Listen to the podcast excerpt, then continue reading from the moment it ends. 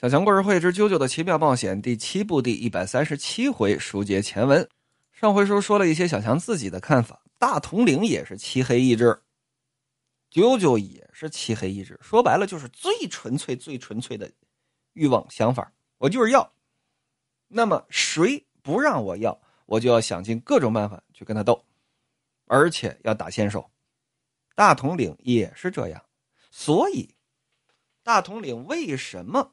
在中了无限回旋之后，选择了回到九九身边，他就是已经布下了自己的计策了。这个计策是什么？并不是像漫画上，或者说并不光是像漫画上表现的那样。哎，嘚儿，我上了一辆马车了，我离开这个洞。这个主意确实有点臭。那发现这种馊主意都不可能摆脱无限回旋的情况下，大统领。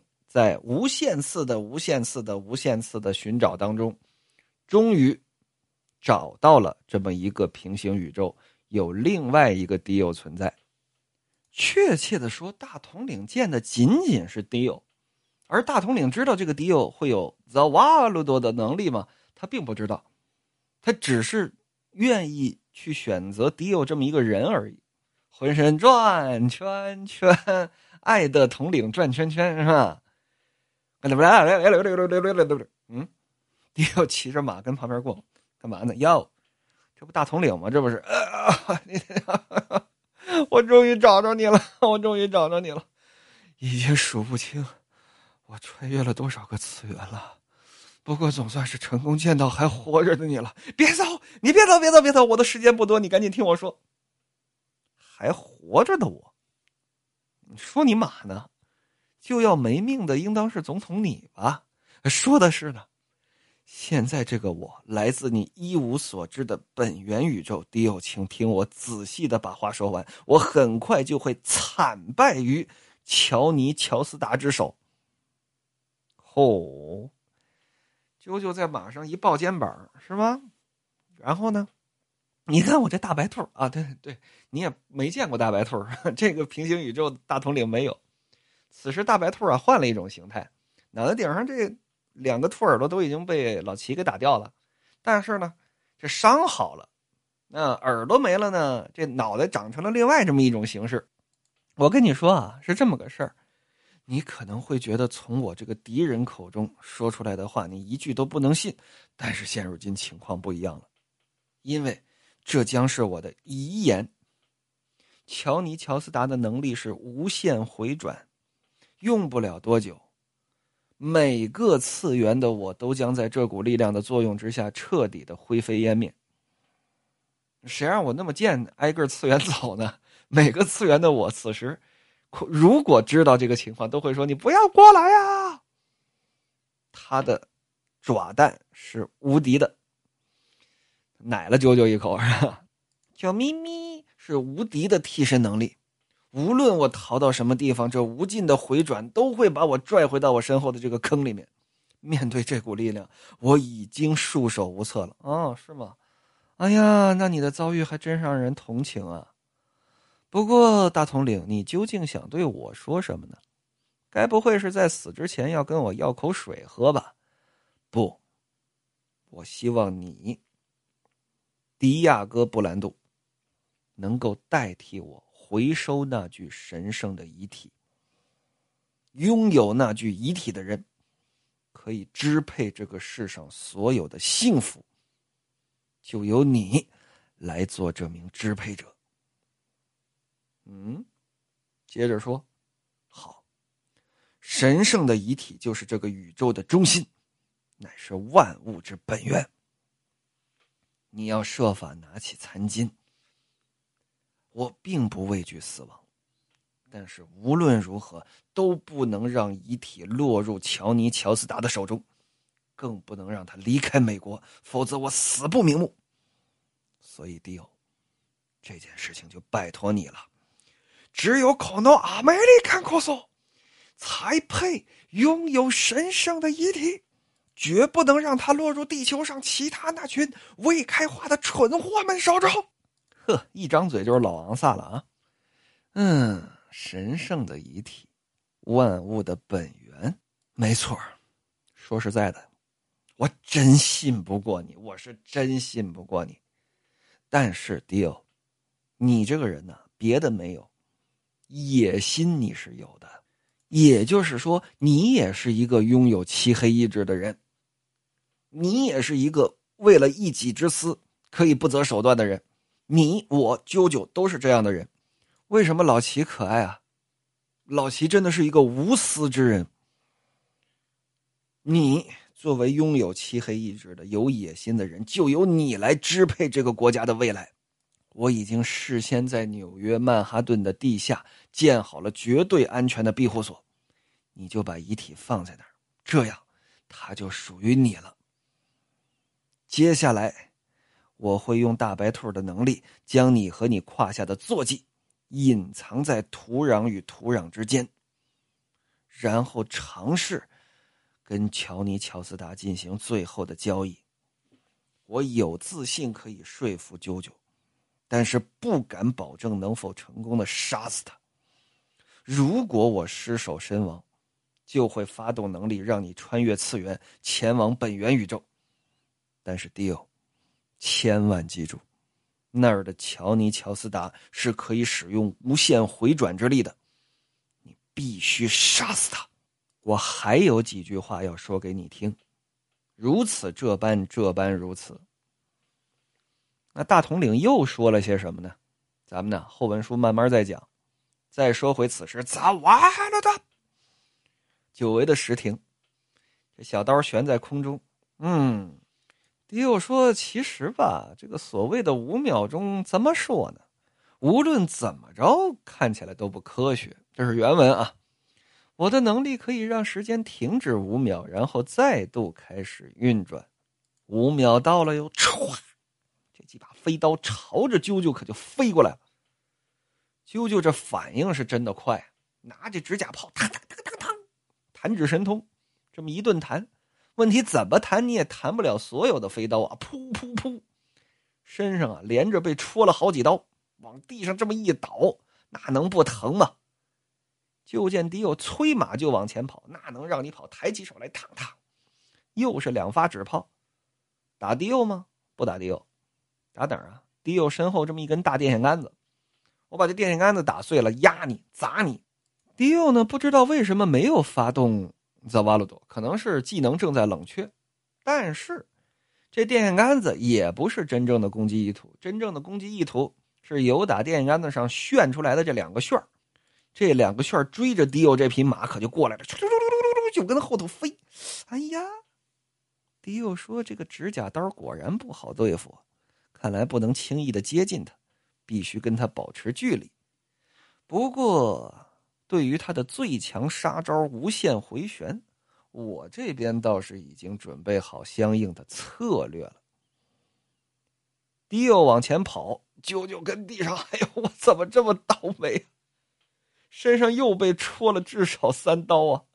哎呀，噗啊噗啊噗，还往外拔这小刀，这是迪欧吗？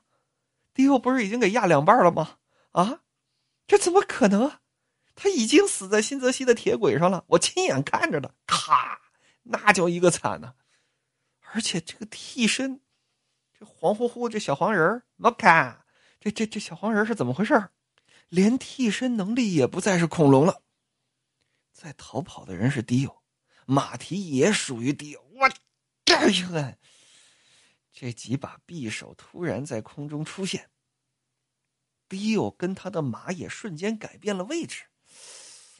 这绝对不是简单的什么高级的骑术或者速度导致的，他的能力跟之前完全不同了，简直就像是时间被暂停了几秒一样。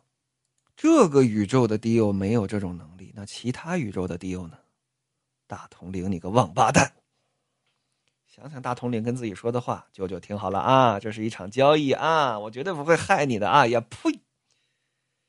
心说只有他的大白兔，说什么能把活着的杰洛奇贝林带到这个世界？现在想想，他也不会这么做的。这一定是瓦伦泰干的好事那么，请原谅小强，我心脏啊！我我咱们往黑了去讲这部作品。毕竟在听这部作品，很多的女性听众都很克啾啾跟老齐这对 CP 的啊，所谓的铁摊 CP，对吧？但是呢，小强往黑了讲一讲的话，假设啾啾跟大统领达成了协议，啾啾想把遗体交出来，然后呢，让大统领。呃，先解除大统领的回旋，然后让大统领再带一个杰洛奇贝林过来，那么会不会反手就给大统领一枪呢？大统领布下了后手，啾啾会不会布下后手？两个人都不是君子，对吧？都是漆黑意志，那么啾啾会不会布下后手呢？先把老齐要来了，然后遗体我不交，或者交出遗体之后继续向大统领发动进攻。找个机会再把这遗体给抢回来。我愿意相信，啾啾为了平行宇宙的老齐，能够跟大统领达成这个交易，但是交易仅限于这个交易，双方都不会遵守这个交易之后的约定，没有售后服务，没有售后保证，因为大统领，你看原文当中，大统领就已经说了，我是要在说服他的同时干掉他。这是大统领本来的意思。那么啾啾是不是这样呢？啾啾也是漆黑意志，而大统领是因为知道啾啾是漆黑意志，所以打坐地根起，他就想把啾啾给干杀死干掉。哇，这个故事越想越黑啊，不能再想了啊！嗯，看来都是大统领干的好事他从异次元偷偷带回了另外一把手枪。小潘的肉体喷壶是为了让我放松警惕，以及现在我面对的这个 deal，来自异次元拥有全新能力的 deal，就算自己死了也不愿意让遗体落入我的手中，够黑呀，大统领啊，跟我一样，但是我绝对不会让你得逞的。催战马继续往前跑，女士们、先生们，Go！这是第五名冲线的选手，第八赛程新泽西州尤宁比奇。第五名冲线的是乔尼乔斯达，乔尼乔斯达和他的爱马高平舞者以第五名的成绩抵达终点。已经完成第八赛程的选手，其成绩将记录在册。稍后他们将与各自的爱马一道乘上汽轮机船，说白了就是火轮船。渡过上纽约湾之后，将前往位于纽约州布鲁克林地区的康尼岛，航行时间约两小时左右。各位选手的爱马均可趁这段时间养精蓄锐。各位选手所乘的船将依照第八赛程的名次出发前往对岸，并在最终赛程从第一名开始，以十五秒为间隔，依次从起点出发。有没有懂赛车的朋友帮小强科普科普，这种赛制是否合理呢？我是，比方说我是第二个冲线的，然后我跟第三个之间拉开了一个小时的距离，然后在下一个赛程当中，我这一个小时完全不顶用，我仅仅领先他十五秒钟的时间，这是是不是？反正我我个人不懂啊，这个呢就不多吐槽了。总之，好家伙，天上飘的全是热气球，两旁全是来自世界各地的观众。这海边呢，火轮船都已经准备好了，啾啾催马也过去了。女士们、先生们，这场耗时四个多月、横跨整片大陆的 SBR 大赛，将在火轮船抵达对岸的二十分钟之后决出最终的胜负。那么，我们就来看一下，直到第八赛程为止，总排名表：第一名波克洛克，第二名迪亚哥布兰度，第三名现住东方，第四名乔尼乔斯达。真是太不可思议了！或许这应当是很好的证明了 SBR 大赛究竟有多么的残酷。经过了整整六千公里以上的超长距离赛程，却并未出现任何总分能够将其他人远远甩开的人生赢家。根据规定，所有选手必须在第八赛程当中用光所有的时间奖励，所以在最终赛程，大家都将回到同一起跑线上。至此，有希望夺冠的四个人已经正式出炉啦。分别就是刚刚介绍的小二黑、迪欧、东方现柱以及九九。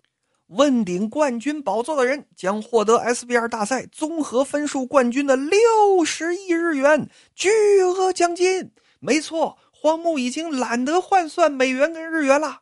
他终于承认了，他终于承认他懒得换算了，直接把六十亿日元这个数字啪上去了。